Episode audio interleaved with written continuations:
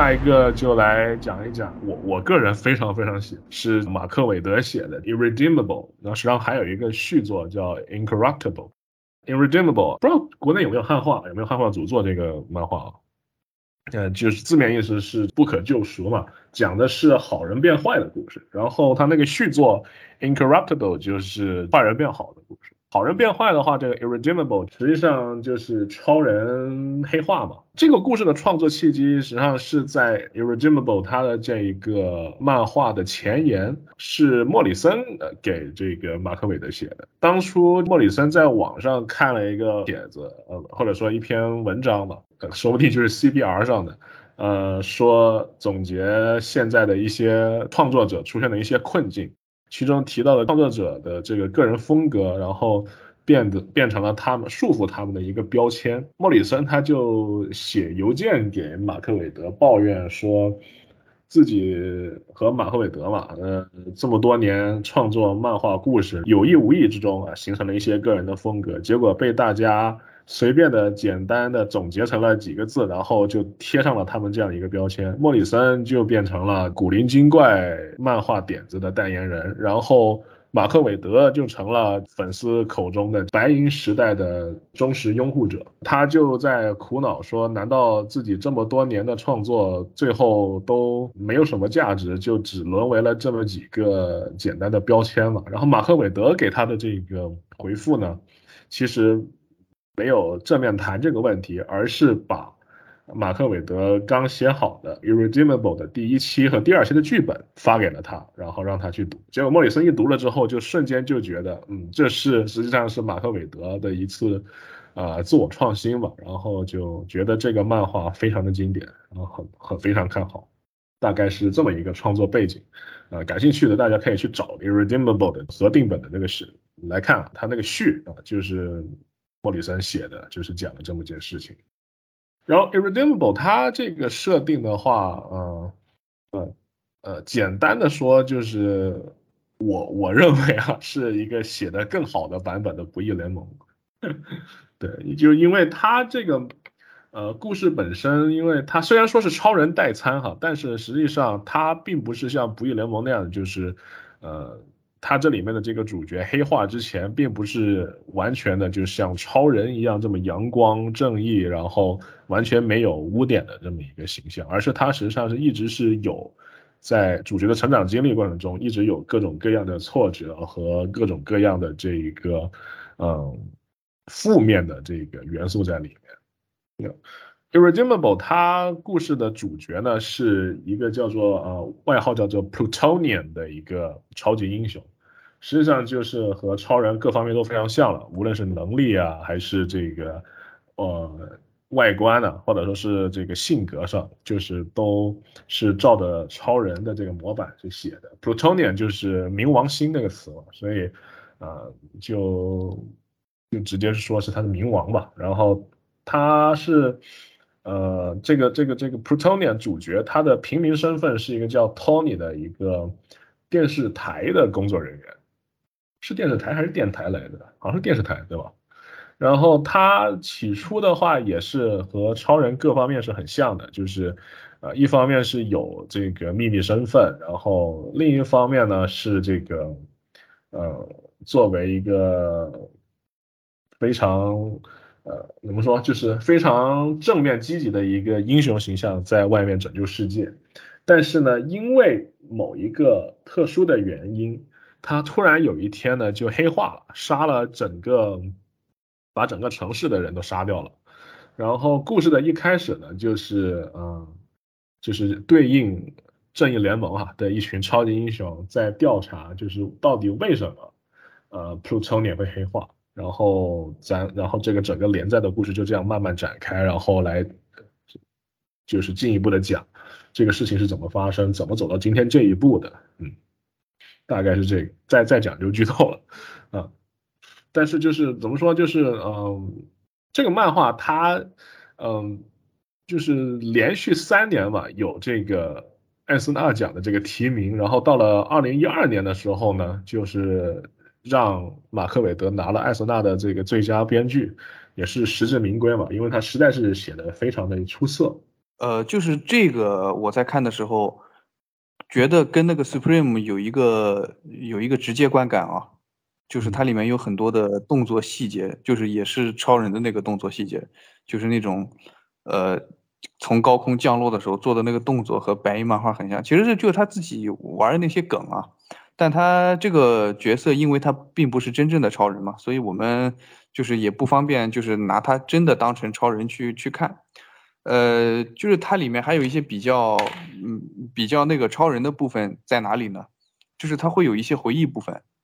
因为他这个整个故事是一个悬悬悬疑，算是悬疑吧，就是一个探究的一个过程。它里面会有穿插，就哪怕哪怕开局就给你揭示谜底了。他回忆的过程中会有一些，呃，就是过去讲那个冥王怎么好的一一面，就是他好的那一面的时候，还是有一点像那个超人的，就是就是他那个说话的语气啊、方式啊，还有那些，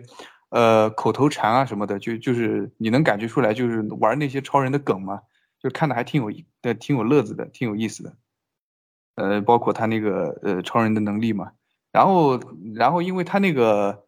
然后这个故事啊，就是就是聊这个故事，就不得不提他的结尾，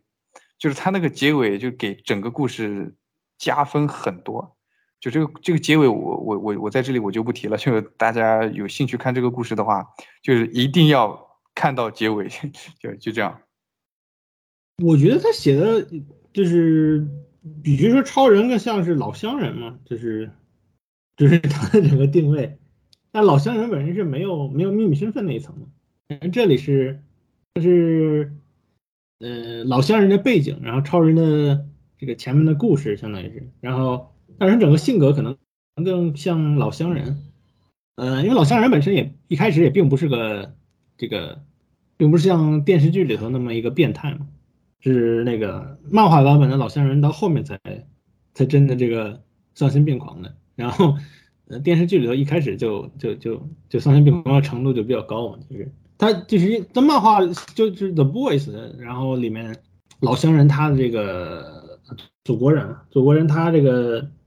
他发生这个转变，实际上也有一个契机嘛，就是他看到他的这个照片嘛。如果就这里又涉涉及 The Boys 的剧透了，就不是不知道不知道电视剧会不会那么拍了，但实际上就是他身上他看到很多这个。他自己干坏事的照片，但他自己完全不记得，然后后面就后面他就崩溃了，然后就这里实际上他也是一个对吧？他实际上是一直想做好事，然后后面就是后面他出了一些问题，所以所以就那个什么了，就是他实际上也是一个崩溃的过程。但实际上就是马哈韦德想表达就是说，如果他真的是一个一直都是像超人那么一个好人的话，实际上并不会像不义联盟啊。或者某些电影里头拍的那样，就是对吧？就突然就黑化了，就是呃，马克·韦德觉得那样是没有道理的，就是对，就是看这个如果是对，就是像《不义联盟》里面他那个设定里面，《不义联盟》里的这个超人，在他呃出现那个大都会悲剧之前，整个人生轨迹和朱宇宙超人基本上是一模一样，至少说他写的那个方式暗示说，就是和朱宇宙超人是一模一样的。然后，但是如果就是马韦德的看法，包括其实我也都也非常同意啊，就是如果你和足球超人一样，经历过那样子的风风雨雨，然后呢有那样子的成长教育，形成那样的道德观，那就必定是不可能，就说不合理啊，就是因为一件事情，然后来这个突然一下就暴走黑化的。特别是就是如果你去考虑一下，就是别的作品，就比如说 Alan Moore，他甚至专门就写了一个。对吧？这个这个致命玩笑，专门写了一部作作品来来反证这个 one bad day 这个这个这个这个这个观点是错误的，对吧？呃，戈登对吧？戈登这样，即使经历了这样的东西，但是他并没有就是因为 the one bad day 而变成了一个坏警察。对，没错。所以说，如果你一个平凡的人都能做到，为什么超人做不到呢？是吧？所以说，就是呃，也就是说，为了就是能够让。呃，Plutonian 啊，在这个 Irredeemable 这个作品里面，他的黑化能够站得住脚。马克韦德在写这个作品的时候呢，他实际上在不断的在通过回忆情节，给这个丰富 Plutonian 的这个人物的这个历史，丰富的人物性格。实际上，Plutonian 这个人，他实际上是精神实际上是不稳定的，或者说呢，就是他没有，因为他成长成长过程中啊，就我就不讲太多这个剧透的内容，就是他缺乏像超人那样的这么一个有这个稳定的一个呃成长环境，也缺乏像超人的养父母的肯特夫妇那样子给他一个这一个很明确的一个道德的这个呃指南针啊，所以因此他长大的成长过程中并没有。呃，这么一个标杆，道德标杆在那，因此他后来逐渐的黑化，实际上是非常合理的。然后，实际上你在读的时候也会能够体会到这一点。然后，我我我这里引用一段，就是马克韦德谈这个作品的一段话，就是谈这个《Irredeemable》的创作契机嘛。他就说，就是马克韦德说嘛，超人的魅力在于他可以处理身为超级英雄所受到的这种程度的来自公众的崇拜。而不因此失去理智，也不会因为身为超级英雄受到的各种压力让他变得扭曲。因此，他是一个非常特殊的人。但是呢，每当我们写超级英雄角色的时候，每当我们想出一个超级英雄的起源的时候呢，我们都假定。我们都假设，任何获得这种超能力的人，即使呢他们是像蜘蛛侠一样有必须解决的生活中的烦恼，然后必须承担的责任，必须面对的问题，我们都假设他们有最终能够克服这些问题、克服这些困难、解决这些问题的情商和这种心理承受能力。因此呢，他们就能够成为我们熟知的英雄，因为他们有这一个心理承受能力，去承担超能力或者和身为超级英雄。所带来的这一切困难、一切压力，但是，假如你把这种程度的超能力交给一个从内心来说根本就不具备这种承受能力的人的时候，那会是什么后果呢？这个问题就是马克韦德写《Irredeemable》的契机，也是他的一个中心思想。哎，这么一说，实际上就是，呃。零零就是二零零零年代到二零一零年之间，有很多这个，呃，相对比较比不义联盟合理的，就 相对相对比他们合理的，就是相相对好一些的这个黑化超人作品。从这个 Garth Ennis 写的这个，呃，Homelander 嘛，然后，呃，咱们说到的这个 Mark w a d 写的 Plutonian，然后还有还有本迪斯写的这个。哨兵嘛，他在黑暗王朝里头实际上也写了一个他的这个堕落的过程，就是他实际上是一个瘾君子。就虽虽然本尼斯实际上跟哨兵本身 Paul Jenkins 写的那个版本不一样，但他在黑暗王朝里写的那个本身的故事是一个至少是一个 self-contained，至少是一个相对还可以还可以，我觉得还可以接受的。虽然就是你如果是哨兵粉丝的话，你如果喜欢 Paul Jenkins 的话，就肯定肯定觉得他这个故事写的非常非常扯。所以但但是就是说。呃，在本尼斯自己的连载里头的话，他写的是相对是可以可以理解的，就是说他写的哨兵就是本身是一个瘾君子，他当超级英雄实际上是一个相当于类似于比较自我满足的那个一样了，所以那个虚无那边就越来越强化了，然后之后就之后就也相当于也崩溃了，就是他实际上每个人就是跟都跟超人实际上是不一样的嘛，就是他们每个人都实际上是没有超人那么那么 wholesome 的，反正 Gar Garth Ennis 本身他。他虽然也是，他本身其实非常喜欢那个黑各种各种各种角色嘛，包括包括超人，就是他不是 The Pro 也是他，一 他有黑嘛，然后还有那个 The Boys 实际上有黑，但他实际上写 DC 的时候，他非常尊敬超人的，不不知道为啥，可能超人就是他虽然可以写一些这个变体来黑，但是但是对对这个本体他实际上是非常尊重的，还挺逗的。但他写蝙蝠侠的话，就就大家如果看过他的那个。呃，爬行动物就是他实际上是黑蝙蝠侠来的，就是他说蝙蝠侠是一个，就是晚晚上 晚上穿紧身衣出去揍中产阶级和穷人的这个 精神病啊他写，但是他但是他当时写那个超人的，他当时写 DC 的时候对超人还挺尊重的，可能超人是他好像其实对很多编剧的这个意义是不一样的。啊，对他好像有一个采访说超人就是真的是不就是不一样的，他他有一篇。他有一篇就是 Hitman 短片，呃，就是 Hitman and Superman 嘛，拿过艾斯纳短片奖。就就是就是就是就是讲那个 Hitman，呃，在天台上行行刺的时候，正好碰到了那个呃，就是正好碰到了超人，两个人散心，然后然后超人也解开了自己的心结，就就那么个故事，还拿了一个艾斯纳短片奖啊。呃，然然后那个故事就是就是结合他之前有一个采访嘛，他就是他就是就是像卡莱说的，就是他虽然写过一些变体黑超人，但是他对本体还是很尊敬的。然后他自己在采访里对超人的态度也非常的就是就是尊敬。就是大家可以去看一下 Hitman 那个那个短片，是是第几期来着？我我也想不起来了。就是回头我我找到了，我我我我我我再我再推荐一下，我微博搬运过，就讲超人因为有一次行救过程中，呃，不小心就漏了一个人，就是有一个人他没救到，就是一直嗯就像一个心病一样堵在超人那个心里面，就就是他把超人写的那个形象还挺挺挺伟大的，就是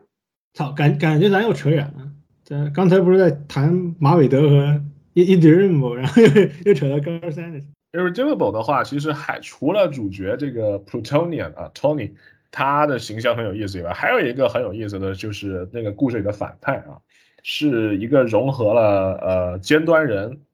这个 Ultra Human 和莱克斯卢瑟的一个呃角色形象。然后这个反派的话，就哇就就让我他的人设。真的是让人叹为观止。怎么说呢？就是首先啊，这个咱们要知道马韦德的一点就是他是呃非常呃喜欢写这个 c l a x 他非常喜欢莱克斯与呃克拉克这个这这对的关系。所以实际上，因为嗯，Irredeemable 可以作为是他给超人写的一种同人嘛，异世界同人。所以说，他在这里面，Plutonian 和他的这个死对头之间的这个关系，可以认为就是就是马韦德眼中的莱克斯与克拉克之间的关系。然后重重头戏就来了，就是什么呢？就是在 Irredeemable 的连载里面呢，就揭露呢，就是实际上他的这个死对头，并不是真的是恨 Plutonian，而是实际上是夹杂另一种情感，是什么呢？就是爱情。但是这个反派他一个反社会的人，他一开始是根本没有意识到自己是真的是爱上了 Plutonian，他以为这种只是一种一种恨吧，所以呢，在这种爱恨交织之下呢，他呢实际上就是不断的换身体，然后试图呢接近 Plutonian，即使在 Plutonian 黑化了之后呢，他首先是就是使用了这个呃他的这个死 Plutonian 死去的这一个 Psychic。的身体，然后复活了之后呢，以复活的 Psychic 的身份在他身边一起生活，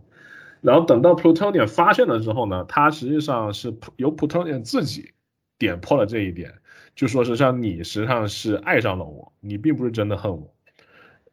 这层窗户窗户纸捅破了之后呢，然后那个反派呢，就是怎么说，就是真正认识了自己了，所以后面呢就更加的执着的想要接近。Plutonian 想要把让这份爱得到回应嘛，所以后面又是换了好几呃换到了一个女的这个超能力者的这个超级反派的这个身体上，然后接着又是变成了 Plutonian 的情人，然后又附体到了 Plutonian 曾经呃爱过的一个女超级英雄，就非常有意思。就就我读完之后，我读到那里的时候，我就觉得。就是怎么说，就是突然觉得，就整个 A O 三的那些 collect 同人都真的是在马韦德的这个文笔面前，就是感觉像是洒洒水了。就怎么说呢？就是你也也是黯然失色。对对对，黯然失色。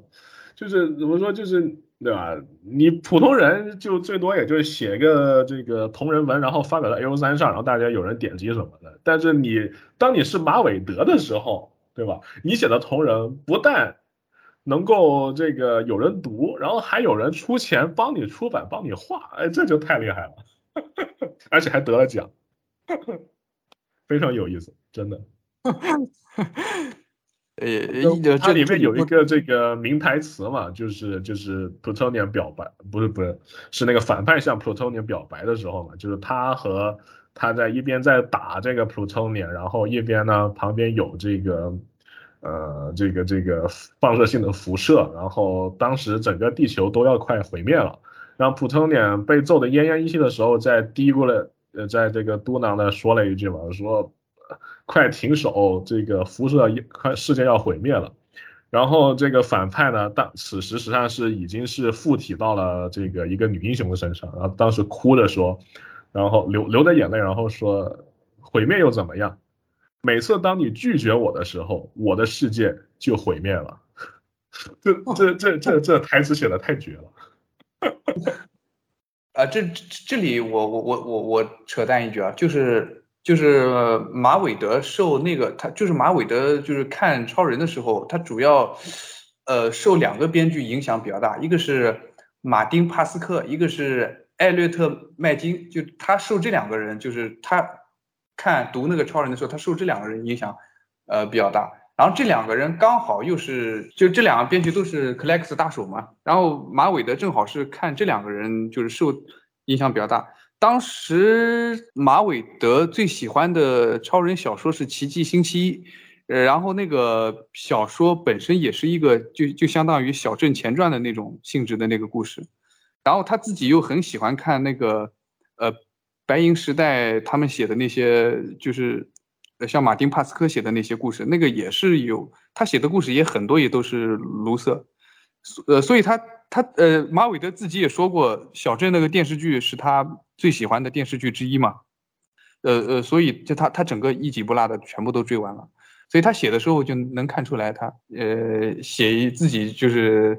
一直都很想写写这个。我再补充一句，就是他那个就是他那个就是天赋使命啊。天赋使命其实借鉴的是 Smallville，就是他借鉴的是那个小镇电视剧，呃，就就是就是两个人，呃，青年时期是朋友，然后嗯，走上了不同的路，变成了死对头，就是就就是他自己采访明确说过的，就是天赋使命借鉴的是 Smallville 这个电视剧，呃，就这个挺就是也挺让人就觉得就因为也喜欢小镇剧的朋友就就。挺开心嘛，就是他会借鉴这个故事。就前面你提到这个影响马马克韦德的另外一个那个编剧嘛，是那个麦金嘛，艾艾艾略特麦金。然后他写那个《奇迹星期一》，我之前是没有去读的，然后我最近开始读了，就是，但是我之前看到有一段节选，就是就非常震撼我，就是呃。我我不知道我这个记记得有没有记错啊？就是当时就是是不是有个有个未来来的人，然后呃去见到超人，然后超人想要问问他未来的一些事情，然后呃好像只能问一个问题还是怎么着了？然后结果超人问的那一个问题是就是我和莱克斯有没有再度成为朋友？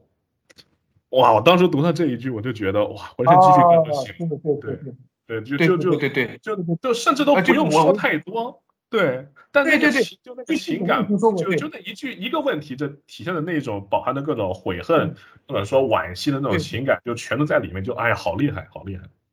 对对，就就是麦金其其实他是开创了这种，就是就是他比 Smallville 这个剧之前更开创了这个写法，就是就是我比较喜欢他写就是这种写法，就是他。比在他之前的一些编剧就写莱克斯是那种纯恶人要更就就要更吸引人一点嘛，因为麦金更倾向于他他们小时时候之间是其实是朋友，呃，只是长大了走了这些就是不同的路。然后这个然后这个奇迹星期一和他的那个最后之子这些延伸他的那些剧本，间接影响了 Smallville 这个剧，然后 Smallville 这个剧又影响了马马韦德。所以，所以它是一个，就就是一个最后一个循环嘛，就是就是最后大家就是喜欢的那个 collects 姿势都都差不多，就是这种感觉，对吧？对，然后在这个他写《Irredeemable》就直接更大胆，就直接写成了爱情，也是非常有意思。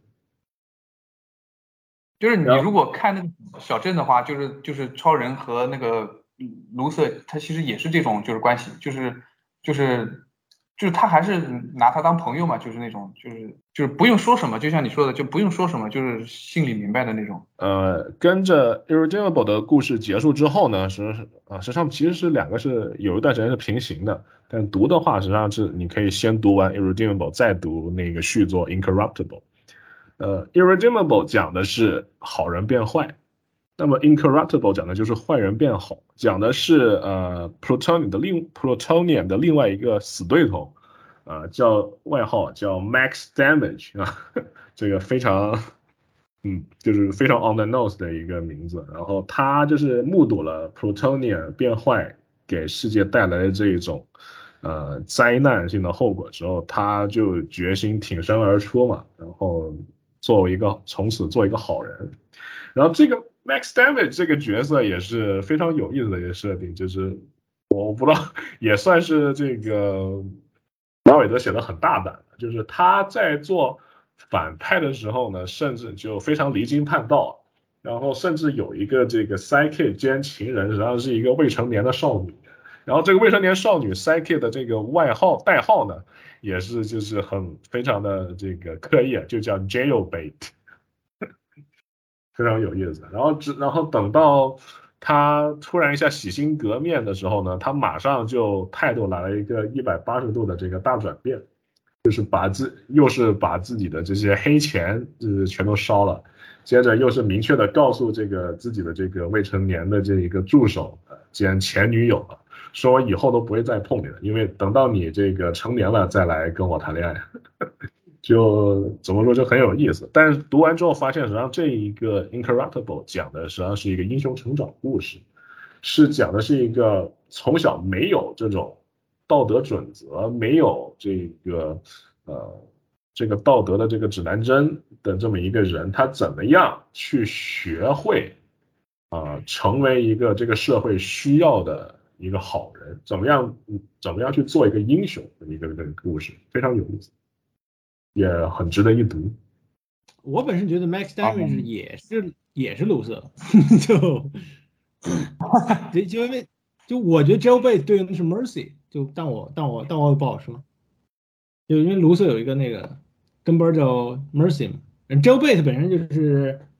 在网络上基本上说那个未成年少女，如果是比较那个创作者创作的比较 attractive，基本上就 Jailbait，就是说你如果对他，你如果喜欢他，然后就会就 F FBI open up，就所以叫 Jailbait，就是 FBI 安插的那个用来用来钓用来钓鱼执法的，嗯。但但但我但我真的觉得有点像卢瑟，我我不知道，就实际上马韦德想写的是这样事情，就可能可能是有一点吧，就但就就比如说他，因为 Max Damage 他以前是认识见过这个呃 Protonia，就小的时候，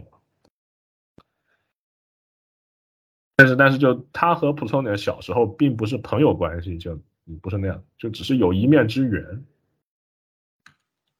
再再稍微再讲几句，它里面就是除了高仿这个卢瑟、高仿终端人和高仿超人以外，还有一些其他的超。但是夺舍那个夺舍女英雄的那个，他也不是超人的童年童年伙伴吧？不是不是，并不是。对啊，所以这这不好说，对吧？哎 是也没有，他没有完全像写许。像摩尔写 Supreme 一样，就是那么就是那么一比一的这样子来来来来致敬，嗯，就是就是刚才前面讲了，就是除了 Protonia 和这个 Max Damage 以外，就是还有别的超级英雄角色嘛，也是算算是融合了 DC 的其他英雄，比如说有一个能力是控制金属，然后制造出各种高科技物品的那个叫 Crypit。那那个角色我非常喜欢，写的非常复杂，然后但是总总体来说是一个好人，然后其实有点像钢铁侠吧，我觉得对。还有一个是凡人英雄，是实际上是拯救了世界的一个凡人英雄，就是阻止外星人入侵的，那一个就我觉得就挺像绿箭，或者说像这个蝙蝠侠的，因为他观察脑子很好使，就各种观察细节。然后还有一个里面是差不多，应该是对应，嗯，我觉得就是融合了这个 Vandal Savage，呃，豌豆三明治和这个呃鹰侠的那一个人，对，那个就活了好多，就几活了几千年了，对吧？然后那个超级英雄也是长了翅膀。就就总体的话，我觉得 Redeemable 前面比较精彩，然后结尾比较精彩，然后中间就。中中间就中间，我觉得反而挺不义联盟的，我操，这啊是的，不过就是怎么就是他中间换，但是他中间换了那个，那就是卢瑟换那个身体接近他，这不这不就把中间的那个精彩不提上来了吗？是的，是的，就是怎么样？当然中间的这个起起承转合嘛，起和这个合都写的挺好，但是承和转的话，就是难免啊，就是会有稍微有一点点这个变得有些平淡，但是总体来说，就是还是非常值得一读的一个故事。对，结尾咱们就讲一句吧，就不剧透了，就是这个故事的结尾到了最后一期的时候呢，呃。我指指的是 irredeemable 啊的这个结尾最后一期呢，就会就会提告诉你为什么这是马韦德致敬超人的一部作品。对，最后点题点的非常的妙，嗯，对，非常值得一读。对，对对对。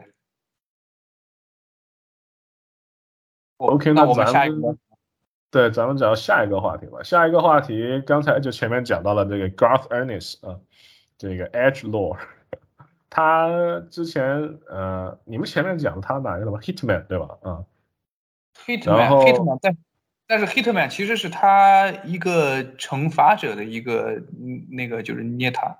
嗯嗯，就是 Hitman 其实是他对应的 DC 版的惩罚者，但是性格上要就是就是不那么就是就是他英国老炮嘛，就是他，但他就是为什么会就是先提到 Hitman 呢？就是因为呃，就是因为这个 Hitman 里面他提到了超人，他有一个 Hitman 自己的连载，还有一个 Hitman 呃和 GLA 的特别刊。呃，就就是这里面就提到了超人，就是把超人这里面的形象就非常的呃，可以说是非常的伟光正、伟大，呃，就没有丝毫恶搞的意思。呃，其中他和超人相遇的那篇漫画，他还拿了艾斯纳奖嘛？就从这里就是可以看出来，呃，就是 Gat 这个人，他恶搞归恶搞，但他就是能分得清恶搞和那个和那个本体嘛？就是这就是就是我们提一下 Hitman 的原因，那其他的他两个。他他捏他了两个超人的话，一个是在呃黑袍纠察队的 Boys 里面，呃写的那个 Homelander，一个是在那个 The Pro 里面写的 Saint，就这两个是他呃恶搞版的超人，因为 Homelander 他是黑化版的超人嘛，等于他写这个故事的时候，他等于是讽刺超人主超英主义的这个核心还比较明显。至于那个 The Pro 的话，它其实好像并不是有多么讽刺那个超英主义，而是一种调侃吧，拿它当乐趣。很多漫迷其实，在看漫画的时候，他也会问一些很很无聊的问题，比如说你有隐形的能力，你会不会偷窥别人啊？就就是他有一些很多就是很黄的一些脑洞啊，他就把它写到了那个 The Pro 里面，就这么一个情况。对，后来的那个黑袍纠察队已经拍剧什么的，就可以不用细讲。然后咱们来讲一下这个 The Pro，The Pro 实际上它这个设定啊，咱们挑白了说就是一个妓女超人。什么回事呢？就是 The Pro，首首先 The Pro 这个刊名啊，这个它实际上就是一个单期的故事，就是一个双关嘛。妓女英语里是 prostitute 嘛，然后它这里就直接 The Pro？然后他这个故事上是有一个不断的有一个一开始就是有一个外星人，他在观察地球，然后就是肯定是出于咱们不知道的原因吧，然后会对不停的给人超能力，然后观察这些东西，然后接着他看到了故事的这个主角一个一个妓女啊，然后觉得呃把超能力给他的话就挺好玩的，然后也想证明一个观点嘛，就是说就是只要能获得任超能力，任何人都有可能成为英雄。于是为了这个实验，他就给了咱们这个故事主角啊的 Pro，这他这个超能力，对。然后实际上就是 Garth Ennis 他的这个恶趣味在故事里面就在各种细节中就能体现嘛。就一方面就是啊，故事里面登场的对应正义联盟啊那些英雄的那些人穿着都啊非常的。荒唐可笑吧，就很暴露，然后他们自己还没觉得有多么的荒唐。比如说有一个那个里面对应蝙蝠侠的那一个角色，然后穿着呢上半身是像铠甲一样，但下半身是穿的类似于那种体操服的那种，呃女体操运动员的那种露着大腿，然后光着腿，然后还腿毛还一堆，然后他的对应的罗宾的那个助手呢，然后他还实时的抱着他那个腿，然后在空中荡。非常恶趣味，然后这个，然后对应呃海王对应 Aquaman 的那个角色，直接就穿的跟一个丁字裤，对对，基本上等于对，非常好笑。他那个 The Pro 里面提到的那个正义军团啊，其实就是一些别人恶搞的那个正义联盟的一些段子，然后他把它他以段子的形式，他又把它就是写了一下。比如说，经常有人就是会说那个活力双雄时期蝙蝠侠跟那个罗宾是那个恋童癖嘛，就是他他等于是把那些玩笑他直接放到那个恶搞里面去了，所以他那个 The Pro 里面的那个蝙蝠侠和那个 The Knight 和那个随从。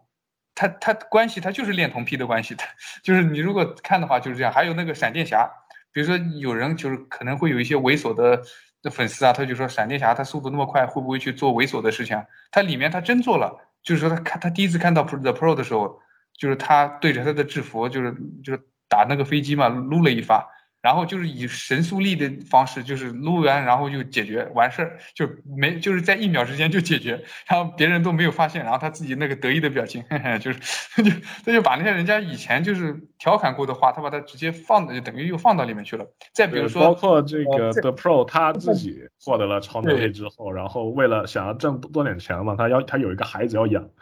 然后直接就重操旧业，然后回去。对吧？给人给人打手冲，然后而且是因为有超超能力嘛，速度很快，然后一天赚很多钱。对，他他他那个他那个 The Pro 啊，就是他更像是一个嗯 Power Girl 的一个嗯对应版。呃，他他这里面就是超人，他有有相应的对应版，就是 The Saint 嘛。然后他那个里面还玩了一个，就是超人那个。就是超人射精会不会把那个飞机打下来的那个梗，他也他也把它写进去了，就这这太太高了。然后这个故事我觉得比较有意思的地方，就是他那个正义军团，他原本是那种比较老套古板的那种形象人设，尤其是那个 The Saint 嘛，就是尤其是超人，他就是比较古板。最后就是 The Pro 牺牲了自己，然后拯救了世界之后，The Pro 的那些性格、口头禅，无意中也影响了整个。主要体现在就是 Saint，对 Saint 最终就是爆粗，爆了一句粗。最终爆粗话，对，就就挺搞笑的。最后那个转变，因因因为那个作者。Gus Ennis 本身就是英国老炮嘛，脏话又特别多。你看他那个 The Pro 前几页，光是骂人的话用了七八种。到最后，最后超人自己也爆粗口，也被他影响了。但是他无形中却好像给正义联盟注入了一团活力一样。最后那个打赌的外星人也挺有意思的。最后那个 The Pro 是拿了那个炸弹，就正好飞到那个的外星人的飞碟旁边嘛，就是把那个外星人给引爆了。最后自己也挂了。对，然后就是呃，The Pro 还有一个很有意思的一点就是，呃，大家到时到时候去读的时候啊，就是它里面有一个创作前言，Garth Ennis 自己写的，呃，里面提到一些就是非常不可描述的一些细节，然后但是就很很很好笑，对，一定要去读一读这个前言，对，还有就是刊尾有各个这个漫画编剧给 The Pro 写的这个评价也非常好玩。一定要去看一眼。我们还有别的辩题要聊吗？无敌无敌小侠，无敌小侠还还有还有两个提两句吧。那个是那个马克米拉写的那两个，一个是 Superior，还有一个是 Huck。对，呃，这两个就对，都是都是六七和七七的短片。然后 Superior 实际上与其说是像超人，其实。呃，也更像是傻呃这个这个傻赞或者说惊奇队长，因为他是故事的主角，是一个小孩嘛，坐轮椅的小孩，然后有一天突然获得了超能力，变成了大荧幕上大家看的那一个超级英雄的形象，能力也是一模一样，然后后面就有一系列就是引发的这些冒险，但是中间有很多就是对于超人的评评价。然后包括他那个 superior 啊，这个角色的这个形象和设定，他是在那个漫画里面设定，他是一九三八年开始，呃出场的这一个超级英雄，有几十年的历史。然后这个东西的话，实际上就是实际上就是在指代超人嘛，对，是挺值得一看的一个，也是一个价值上比较价值观上比较积极向上的一个作品，呃。我觉得可以不用再细聊，但是就是表达了马克嗯马克米拉自己的对超人的看法嘛。然后另外一个作品我挺喜欢的，就是那个 Huck H U C K Huck，嗯，他实际上一句话概括就是 Imagine Superman the Forest Gump，就假如超人是阿甘，对对对，一个对一个在小镇长大的一个乐心助人的一个傻大个，但他正好有超能力，一个这这么一小段故事。实际上就是呃，我看网上讨论嘛，就讨论这两部作品的时候，就是在说，在在猜，就是马克米拉他之前因为写这些黑暗的东西、黑暗扭曲的这些超英作品而出名嘛，所以大家在猜说 Huck Huck 和 Superior 这两部作品是不是算是马克米拉对于呃当初的这些黑暗扭曲作品的一种赎罪式的作创作？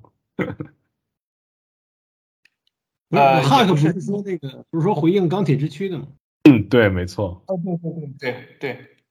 我提一下哈克他那个创作的灵感，就是马克米拉他二零一三年，然后被别人就是被朋友推荐一起去电影院看了那个钢铁之躯电影，然后看完之后就他说就用自己的话来说，就是当时就抑郁了，这一天就是这一天整个人就就感觉很不爽，然后然后他就开始觉得就是我们就是不能把超英带到一个就是那么无限解构的那么一个角度上去，然后他就就想去写一个能够给人带来快乐的，然后给人就是能再次振奋观众的那种超人。然后他那个哈克的一个原型是是什么呢？就是就是为什么我们看到一个给人重新振奋的超人，却是一个能力不怎么那么突出的那个超人呢？这又提到马克米拉另一个故事，就是很早的时候见过一个八十岁的护工，他自己能力也已经就是就八十岁嘛，能力已经很弱了，但是这个老头非常的乐观。就是就是这个护工就一直在乐于助人，然后自己有困难他也不会抱怨什么的，就是你你你每次跟他打打交道，他都会笑着对你。就是就这个人，他就印象里记忆里的哈克的这个原型，哈克能力不强是因为他的原型是一个八十岁的老头儿，就是那个老头他本身也也没有什么能力，但是他心肠啊，就是就是给人一种超超人的精神，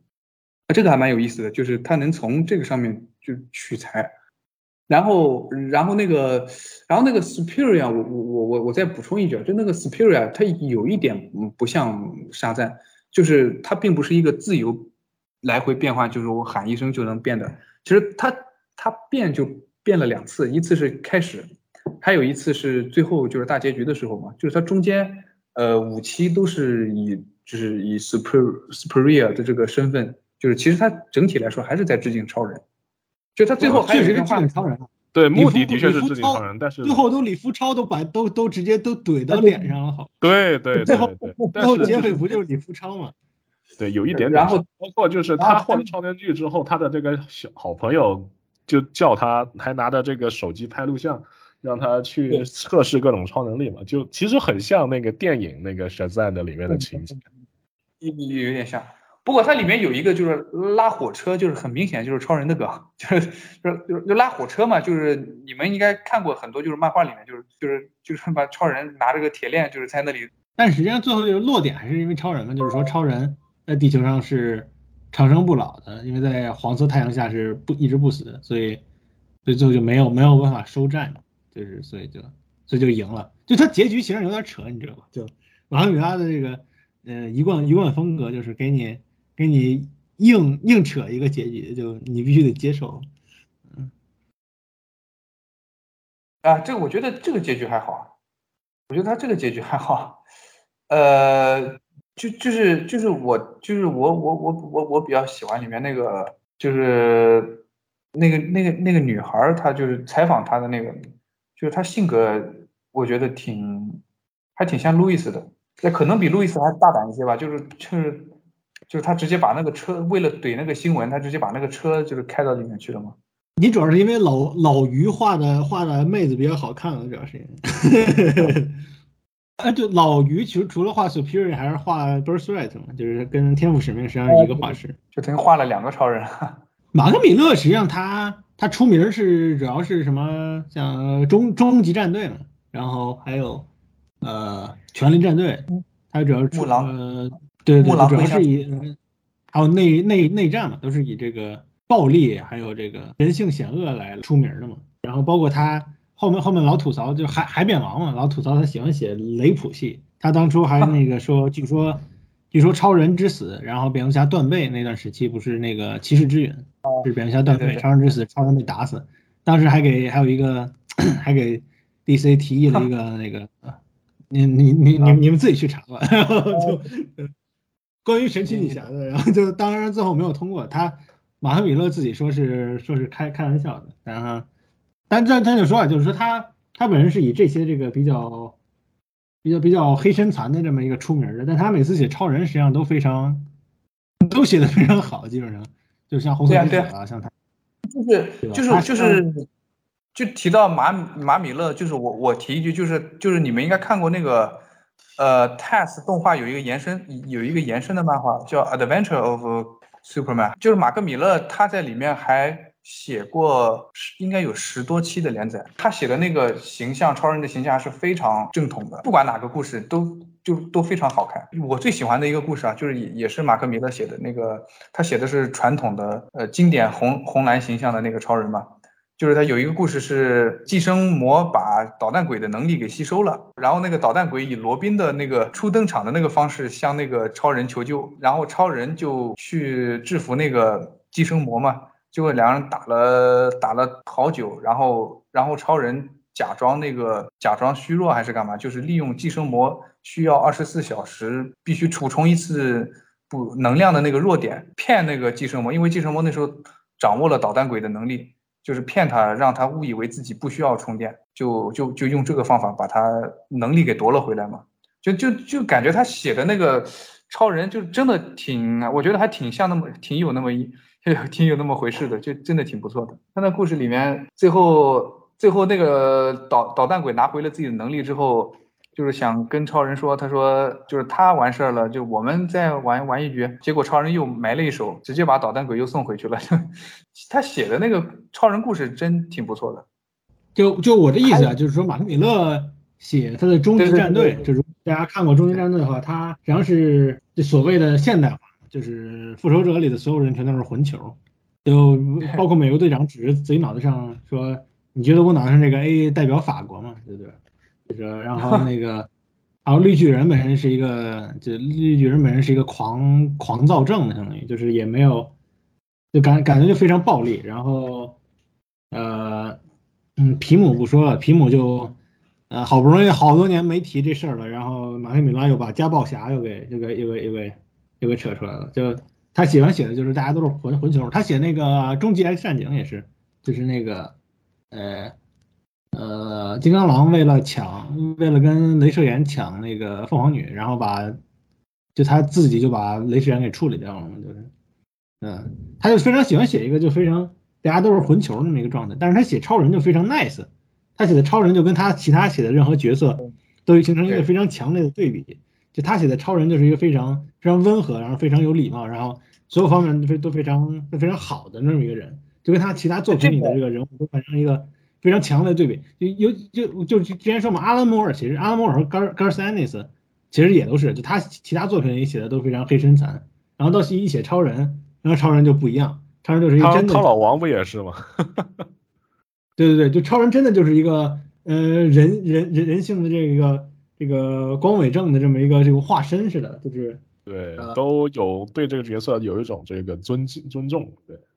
对对，就就因为我之前。我之前说嘛，就超人实际上是一个 power fantasy 嘛，就是如果你有力量的话，你会怎么做？然后，但是超人本身本身又不只是这些，至少对这些编剧来说，肯定就不只是一个单纯的 power fantasy，还是有一个对这个呃人性。对超人的这个代表的精神，代表的这种道德观念，它是实际上又是反 power fantasy。对对对对对，也也我也是我认为超人现在火火不起来的这么一个原因，因为就是他太他他实际上他本身。他的能力是 power fantasy，但是他本身是他自自己是反 power fantasy 的，所以他不会像像说，比如说卡卡罗特那样，去去变成一个战斗狂，就是说我要跟这些人交手啥的，对吧？就是，嗯，他干的事儿会非常非常不喜欢 power fantasy，就嗯，对吧？就是就是就是很佛系嘛，就是现代人不喜欢很佛系的，就那那种就。那那个我在这里可以补充一段吗？就是他二零一五年接受的一次采访，就是就是谈他，呃，就是谈他为什么写那个哈克，为什么就是对超人有什么看法的那个，就是他二零一五年有过一次采访，呃，马克米马克米勒是这么说的：我最近一直在思考超级英雄的事，我从十九岁就一直这么思考，司空见惯了。但具体的说，我一直在想，超级英雄越来越黑暗，越来越令人反思，善恶之间的界限越来越模糊，以至于最后没有界限。虽然从骨子里说，我这个人也喜欢这么写，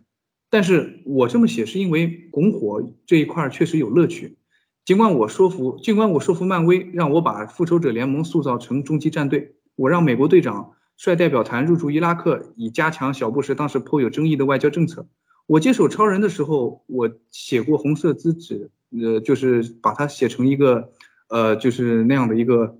呃，就像独裁者一样。这使得孩子们有机会去看不同角度的超英故事。后来我又创造了超杀女，呃，总之我跟其他人一样，我写来写去，我这双手早就不干净了。这也是我认为比较有意思的地方。但是你瞧，我喜欢。黑身残，我喜欢黑身残，甚至去动画化、影视化。但是我要提一句，这些东西太多了，要有一个度。通过你拍这些黑身残的东西，让人焦虑的东西，好莱坞早就赚了个盆满钵满。而我感觉你不能一直去提倡这些东西，你得有一些希望在，要少一些就是不那么健康的调调。从 X 战警惨烈的奥斯维奥斯维辛集中营开始，到威廉达夫扮演的绿魔被蜘蛛侠钉死在墙上，一直到李安自我反省风格的绿巨人，再到零四年开始不苟言笑的蝙蝠侠，我一直都是冲在一线支持的。就直到我看了《钢铁之躯》这电影之后，我就为整部电影感到很沮丧。超级英雄多元化是好事，但是什么时候是个头？对于超人。我从小就喜欢超人，不是因为他可以很霸气或者是无所不能的解决天大的危机，而是他明明可以做他任何想做的事情，但是他只做一个好人。对我来说，这是超人被赋予的含义。最后提醒大家，我们没有进入漫画世界，我们没有像小孩子一样 cos 成英雄的造型。漫画世界是悲惨崩坏的，我爱他们是因为他们善良。就是他能够接受其他角色，能够就比如说复仇者联盟，或者像蜘蛛侠那样，就是他能接受那些角色颠覆，甚至是崩坏，但他不能接受超人，就是用这个方式去去处理，就就他谈了这么一段看法。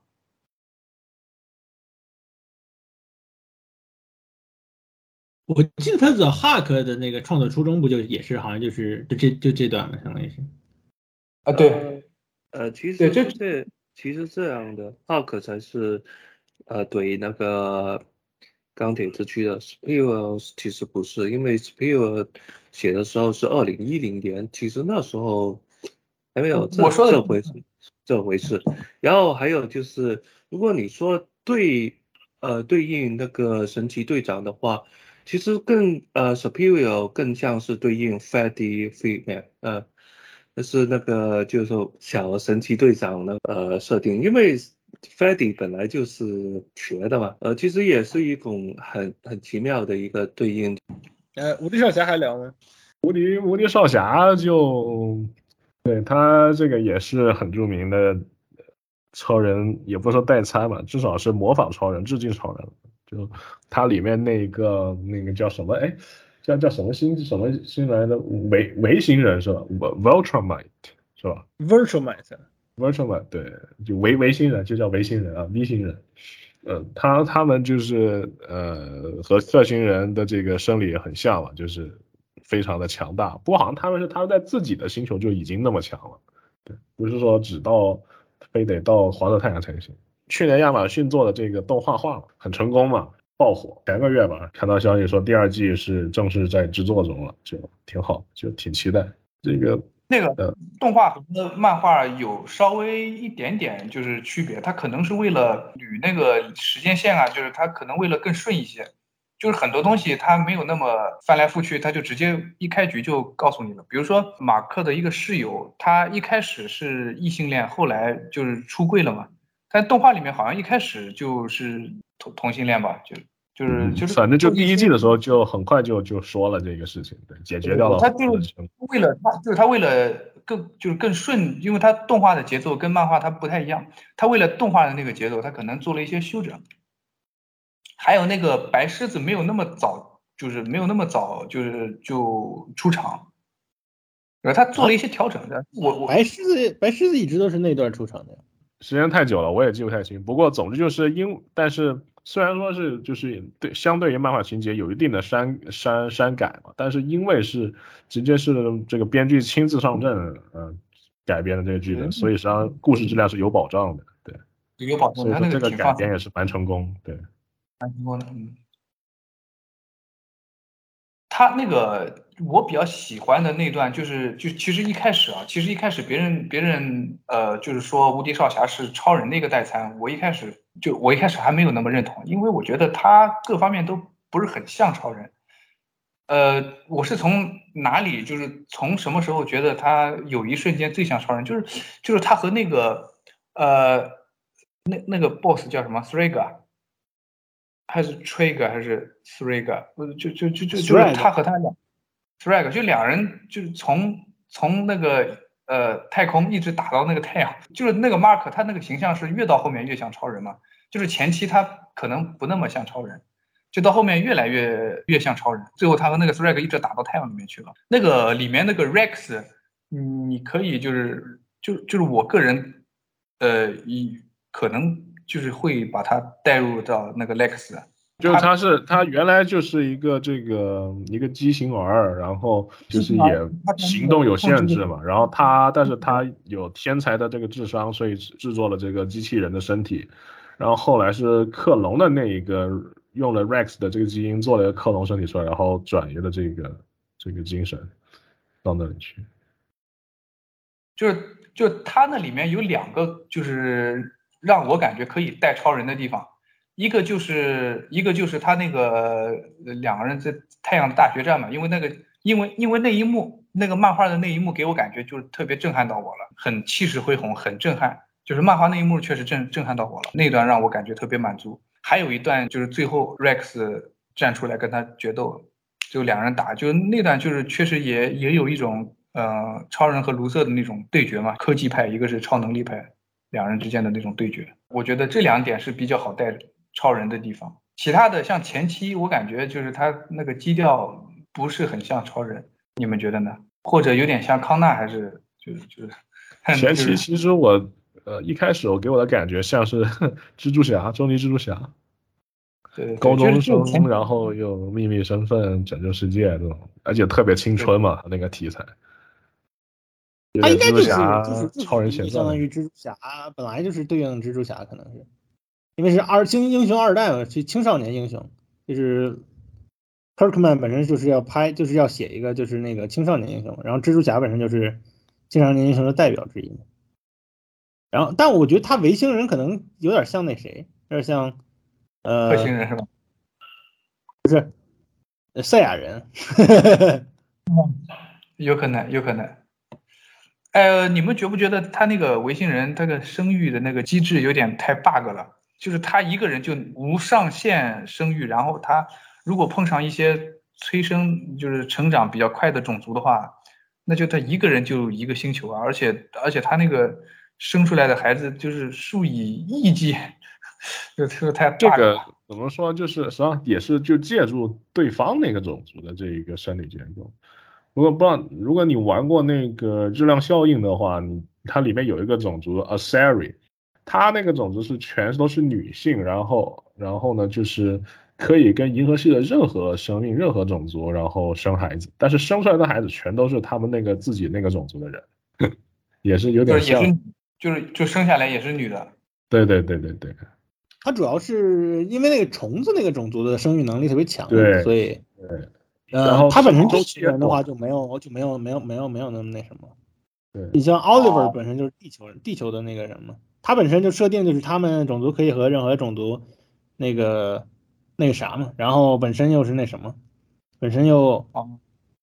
有本身又可以那什么，他们会被他们那个会被他们的基因覆盖嘛，相当于是，就是无论无论怎么着都是都会变成维星人的那个偏向维星人。对，而且对，没错，而且而且就是你看他那个奥利弗那个弟弟，一开始小的时候还是皮肤还是那种紫色、蓝色的，越长大然后越不像那个，就越就越像维星人了，就就维星人基因就太太鸡巴强了。占据主导地位了。这个就是他给人感觉就是更像是青少年爽漫，就是青年超人，或者或者如果如果是就是如果我们不带入蜘蛛侠或者呃别的话，就是如果要带超人的话，可能更像超级小子那种，对吧？Super Boy 因为他这个实际上是一个成长故事嘛。对他这个其实还是更像 Super Boy。无敌少侠这个漫画我看完还是比较喜欢的。今天是不是感觉聊差不多了？嗯，差不多，先到这里了。你们还能想到别的那个超人的代餐吗？暂时想不到了，下期节目吧，如果有的话。暂时我也想不到。嗯，那先这样吧，那就。其实其实还有挺多的，比如像阿波罗啥的，这这啊，对对啊，阿波罗、午夜战士。但是但是但是我估计你们，但是怎么但是鉴于但但是鉴于那个那个阿波罗现在也归归入那个 DC 版权了嘛，就是就是如果他能聊的话，那那海波龙就能聊了，就就是很熟悉的东西，咱们就很熟悉很熟悉的这些就可以不用不用过了安利。哎，就聊一些就是可能就像那个呃就是有一个表情包，不知道你们见过没？就是一群 超人的啊 超人的就是恶搞那个蜘蛛侠互相指的那一个。对，就那个蛮有意思的。模仿超人的角色，呃，对，呃，不对，刚才说的哦，我我想起来有一个，嗯，就是希克曼在这个《新复仇者》里面写的时候，他写那个 incursion 嘛，宇宙互相相撞了，然后其中他就写了一段致敬 DC 的这个，就是有一个平行宇宙里面的超级英雄，全都是对应这个呃正义联盟这些角色，然后写的时候就是。能够体能够感受到，就是希克曼对于 DC 这一边这些超级英雄的一种尊重吧，就是他没有说，并没有说因为这些是平行宇宙来的人就乱写，而是就是把他们塑造的非常的伟大和正义，但然后最后他们输给了复仇光照会，应该说啊，输给光照会完全是因为他们不是漫画的主角，对。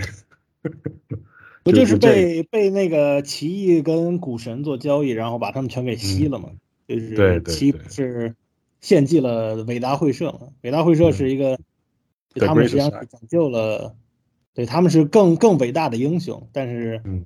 但是无法无法活下来，就是因为当时已经不是一个靠着英雄主义能够活下来的一个一个状态了。嗯，对对，那个就简单提一下，也算是呃代餐之一了。就是那个里面就是写超人，他写的那个太阳神嘛，就是实际上是对应，应该是对应海伯龙，也是对应超人。就是他说，对对，他即使是没有办法，就是就实际上是不知道算不算美队那个态度，就他们当时呃新复仇者里面是光昭会使用无限手套，呃推走了第一个地球，然后嗯。然后但是无限手套因此毁灭了，然后伟大会社那个宇宙实际上也有。无限宝石的对应对应体是那个，他们叫做彩色玻璃，是无无限玻璃，它们能够组成一个立方体，好像是，就是我不知道是不是实际上是在致敬莫里森在《天天大虫奏》里头写的那个那个那个方块啊，他们因为在那个《天天大虫奏》里头是有那个能够通过方块能够穿越各个宇宙，然后每个宇宙也相当于是神器，那个也是六个颜色嘛，因为立方体嘛，六个面，每个面有一个不同的颜色。然后在在新五十二的那个动作漫画里，实际上就出现了，我记得，呃，一就有一那个呃能够穿越多元宇宙的立方体，然后伟大会社里面就写那个是他们有无限宝石，就是对应的那个立方体，无限无限立方体，就是每一面是一个彩色玻璃，呃，但他们使用那个之后推走了第一个地球，然后后面就也也毁灭了，所以所以他们就也没有办法，但是但是就超人或说。说他们会寻找别的办法，而不是去去炸毁别人的地球，呃，这就是非常那个非常超人那个说法。就是希格曼可能也比较喜欢超人，因为他本人是超级英雄军团的粉丝嘛，所以就对，对于他来说很正常。他很喜欢超人，很很正常。可能他本人海波龙也写的很不错嘛，海波龙和雷神托尔的那个、雷神托尔那个那个兄弟情是那个他复仇者威武的亮点之一，实际上是。其他的暂时我也想不到什么超人的变体了。行，那就这期就这样吧。复盘一下吧，就咱们这期讲了哪些呢？咱们这期讲了这个艾伦摩尔啊，Rob Liefeld 创创造的，然后艾伦摩尔发扬光大的啊，这个复活了的这个 Supreme，然后接着是马克韦德写的这个超人代餐 Irredeemable 和这个后续 Incorruptible，接着是马克米勒写的马克米拉啊写的这个两部这个超人的这个致敬，一个是 Superior 和 Huck H U C K。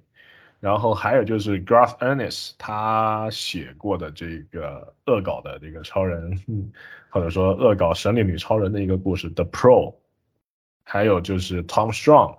还有咱们刚才提到的一些这个短的这些，比如说希克曼新复仇者里的，或者是这个刚才没这期没有机会讲到的 Astro City，对吧？还有吗？无敌少侠，呃，我们其实啊，无敌少侠其实你要你要不是就是实际上实际上就是 Image 实际上有很多很有很多很多这个超人的这个变体，就是那个 Mr. Majestic 首先，然后阿波罗，然后 Highlander 也是，然后包括 DC 本身也有其实也有很多致敬 DC 那个超人的变体嘛，就是莫里森前两天写那个绿灯侠那个回顾里面就也写到那个就是 Hyperman 实际上也是超人变体，对对对，也是一个百年漫画里面的。对他他连卷毛都有，他他他连那个卷毛都有。那行啊，我们这期就聊到这里啊。嗯，对，然后大家感兴趣的可以就去搜搜一下咱们今天这这一集，呃，电台讨论的这些漫画都挺好看的，真的挺值得一看。好，这期就到这里，大家再见，下期再见，再见，拜拜拜。好，拜拜拜拜。